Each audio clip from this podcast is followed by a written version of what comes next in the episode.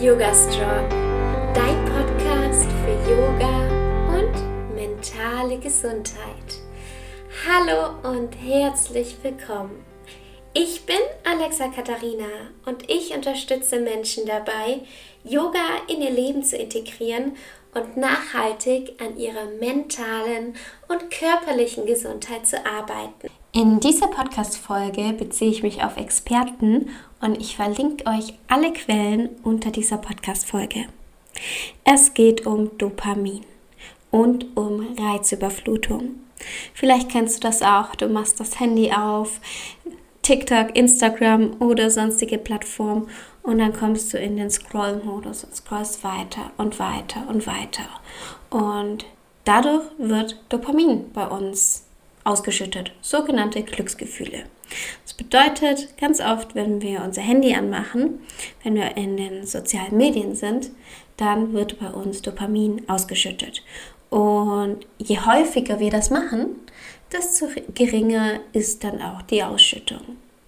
Das heißt, wir versuchen, indem wir unser Handy anmachen, unterbewusst immer wieder noch mehr Befriedigung zu bekommen, immer noch mehr Glücksgefühle. Und vielleicht kennst du das ja auch, mir geht das so. Wenn ich viel am Handy bin, viel mit den sozialen Medien arbeite, dann merke ich irgendwann, okay, Reizüberflutung. Das war ein bisschen zu viel. Ich bin vielleicht gestresst, ich bin so ein bisschen ausgelaugt und habe einfach zu viele Infos bekommen und sehne mich einfach nach meiner Yogamatte, um abzuschalten, um mal wieder zur Ruhe zu kommen, um mal wieder einfach mal anzukommen. Vor allem, wenn uns langweilig ist, schauen wir viel öfter in die sozialen Medien. Und da ist das Problem, dass unsere Dopaminausschüttung immer geringer wird und wir immer mehr brauchen, um eben diese Dopaminausschüttung zu erhalten. Dopamin ist übrigens ein Botenstoff, der zur Kommunikation zwischen deinen Nervenzellen und zwischen deinem Gehirn zuständig ist wenn unser Glückshormon sozusagen diese positiven Gefühle hervorruft, dann sind wir oft motivierter und haben mehr Antrieb. Wenn wir aber ständig auf neue Reize treffen, dann sinkt diese Dopaminausschüttung und dann brauchen wir viel mehr Reize, um wieder da nach oben zu kommen. Haben wir die nicht, dann kann sich ähm, dieser Mangel an Dopamin auf unsere mentale und damit auch auf unsere körperliche Gesundheit auswirken. Und jetzt müssen wir wirklich aufpassen, denn das ist ein Thema, das uns alle betrifft. Wenn wir einen Dopaminmangel haben, sind wir müder. Es ist leichter, Depressionen zu bekommen oder sogar im Burnout zu landen.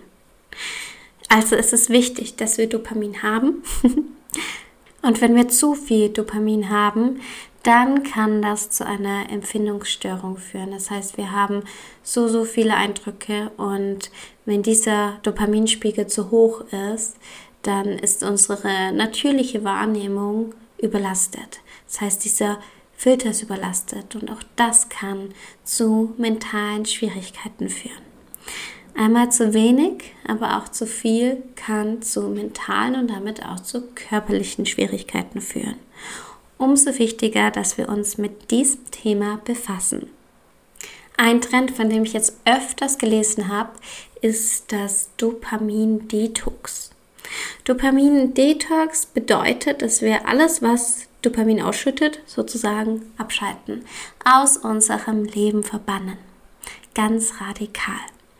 Und das ist mit zwei Seiten zu sehen, denn wenn wir von heute auf morgen komplett herunterfahren, dann besteht die Gefahr, dass wir mentale Schwierigkeiten bekommen. Dopamin-Detox wird über einen gewissen Zeitraum absolviert. Ich für mich liebe es auch, einen Tag einfach mal nicht am Handy zu sein. So was genieße ich richtig.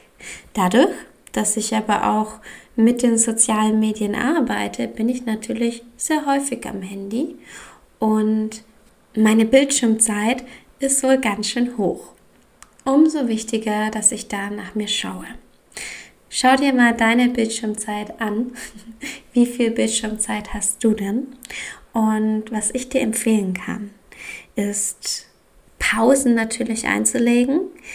Ich würde dir davon abraten, ein radikales Social Media Detox zu machen. Einfach weil das meistens oft zu radikal ist. Oft kann das uns wirklich in ja, mentale Schwierigkeiten bringen. Was ich dir aber empfehle, ist, dass du deinen Alltag überdenkst.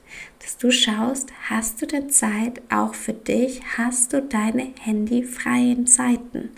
Wenn ich zum Beispiel auf meiner Yogamatte bin, hat mein Handy dabei nichts zu suchen, außer ich möchte mal mit Musik Yoga machen, dann nehme ich meine Kopfhörer und dann mache ich vielleicht noch eine Playlist an. Während der Yoga-Praxis hat mein Handy nichts auf der Matte zu tun. Und ich habe mich schon ab und zu mal erwischt und dann erinnere ich mich immer daran, hey, das ist jetzt meine Zeit für mich.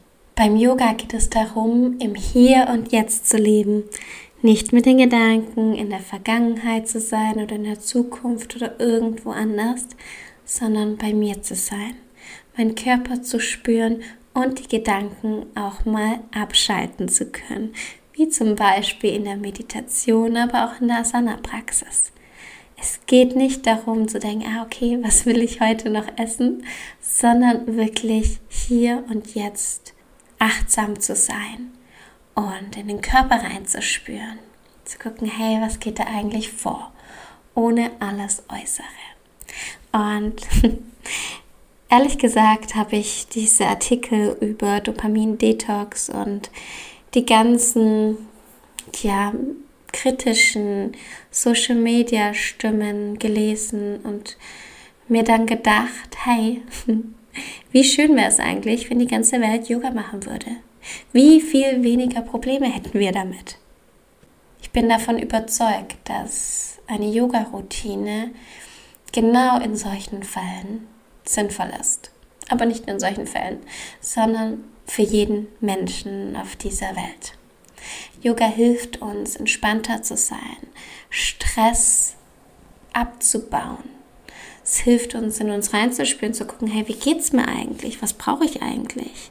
Es hilft uns von unserem sympathischen Nervensystem, von dem Fight or Flight, von unserem Stressmodus in unseren Ruhemodus zu kommen, in unser parasympathisches Nervensystem indem wir entspannen können, indem wir wieder regenerieren können, indem unser Körper wieder Dinge ausführen kann, die er sonst im Stressmodus zurückstellt, wie zum Beispiel unsere Verdauung oder unsere Menstruation. Wenn du noch keine eigene Yoga-Routine hast bei dir zu Hause, also ich meine jetzt nicht, dass du ins Studio gehst oder dass du dir YouTube-Videos anschaust und Yoga nachmachst, wenn du noch keine Routine hast, wo du für dich zu Hause regelmäßig allein auf die Matte gehst und dir sicher bist, dass du die Asanas richtig ausführst und weißt, was du machen kannst. Zum Beispiel die Asanas, Meditation, Pranayama und was dann noch alles so dazu gehört dann kann ich dir meinen neuen Online-Kurs Find Your Flow ans Herz legen. Hier dreht sich alles um deine eigene und individuelle Yoga-Routine. Hier erfährst du, wie du die einzelnen Asanas richtig ausführst, welche Asanas du nacheinander machen solltest, was eigentlich Yoga außerhalb der Matte bedeutet, denn ohne Yoga außerhalb der Matte brauchen wir auch nicht Yoga auf der Matte machen. Außerdem sprechen wir über gesunde Routinen im Alltag, die deinem Alltag einen Rahmen geben, um dich ins Hier und Jetzt zu bringen, um deine, dein Wohlbefinden zu steigern und um dich zu unterstützen, um ein Auffangnetz zu gestalten, das dich im Alltag unterstützt, damit egal was in deinem Alltag passiert, du gestärkt bist und du nach dir sorgen kannst. Ich verlinke dir auch hierzu alle Informationen unter dieser Podcast-Folge. Ich hoffe, ich konnte dich mit dieser Podcast-Folge ein bisschen inspirieren und dir ein paar Denkanstöße geben. Die nächste Podcast-Folge kommt schon nächsten Montag um 7 Uhr morgens wieder online.